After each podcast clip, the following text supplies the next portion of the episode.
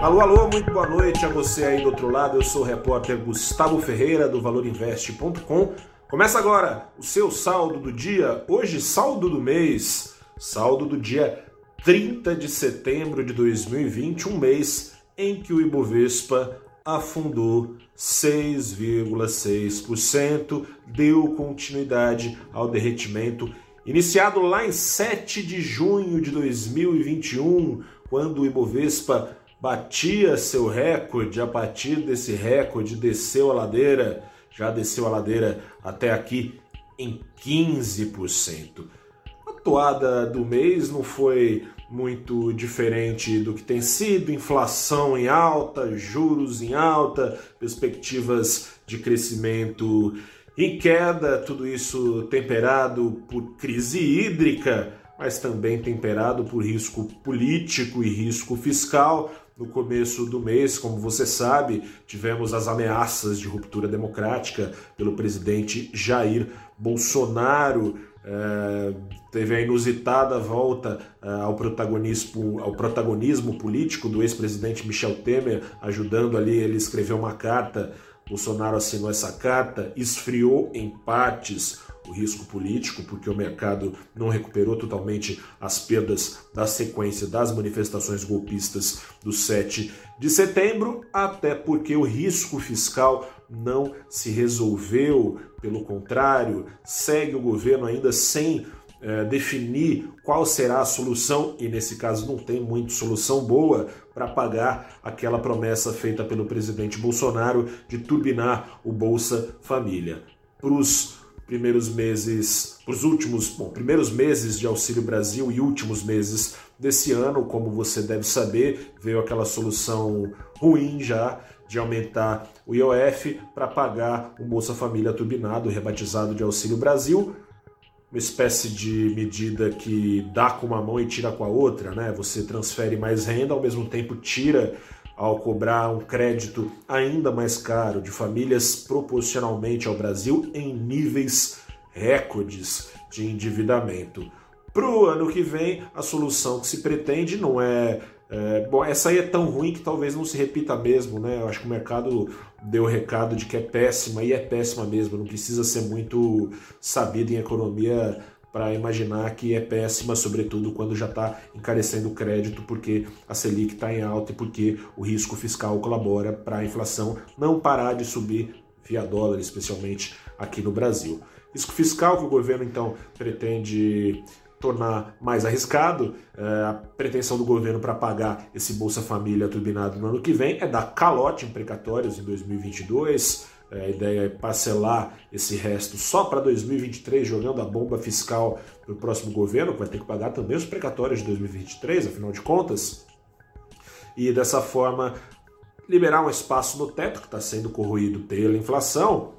Para quê? Para liberar emendas ao Centrão, para que o Centrão o ajude. É, então, é, aprovando essa PEC dos precatórios para que seja possível custear o Bolsa Família também com esse calote dado nos precatórios. Para isso precisa da aprovação da reforma do IR, que vai reduzir receitas do governo caso seja aprovada nos moldes que foram aprovados na Câmara, é, mas que ao mesmo tempo é uma marra legal que o governo está tentando, porque pela lei de responsabilidade fiscal, novo gasto precisa ser apresentada então uma nova fonte Seria então os tributos que seriam cobrados ainda que numa proporção menor, no grande saldo das coisas, mas cobrados com a nova reforma do imposto de renda. E isso tudo também não está nem garantido, porque afinal de contas o governo já cogita, enquanto a sua base é, governista lá na, na, no Congresso tradicionalmente bate cabeça, já cogita na falta de capacidade para pagar aquilo que prometeu, postergar o pagamento, prorrogar o pagamento dos atuais auxílios emergenciais. Como? Furando o teto de gastos. Como isso é possível? O Congresso bastaria apenas dar um aval, não precisaria dar aval para PEC, para é, imposto de renda, para não sei o quê. Daria só um aval para que seja criado aí um crédito extraordinário, extra-teto, que o governo então, dessa forma, pagasse mais transferências de renda, furando teto de gastos na prática, sem que o presidente dessa forma cometesse crime de responsabilidade.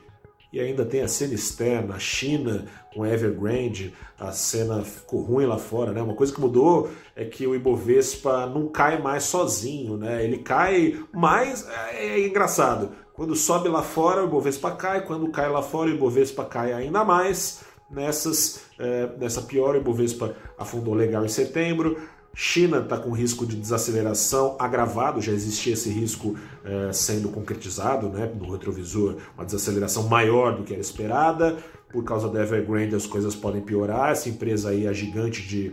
é a segunda maior empresa de imobiliários lá nos Estados Unidos, setor imobiliário, pode quebrar e trazer uma quebradeira generalizada na China, desacelerar o crescimento por lá, desacelerar a reboque o crescimento dos seus principais parceiros comerciais. O Brasil é um deles. Estados Unidos. Os Estados Unidos também está desacelerando, o que é esperado, mas o que está mais pegando não é nem essa desaceleração. Que está pegando é a retirada de estímulos que se avizinha. Em novembro deve começar a diminuir a injeção monetária feita pelo Banco Central Americano todo mês, desde o começo da crise. Além disso, terminada essa retirada, esse tapering, é a palavra que está sendo usada, né? terminada por completo essa é, diminuição até zero de injeções monetárias, o que deve acontecer no segundo semestre de 2022, no comecinho, já se cogita subir juros. Era algo que não era cogitado pelo Fed, que praticamente por unanimidade esperava isso só em 2023, mas tem inflação no mundo todo porque tem crise energética,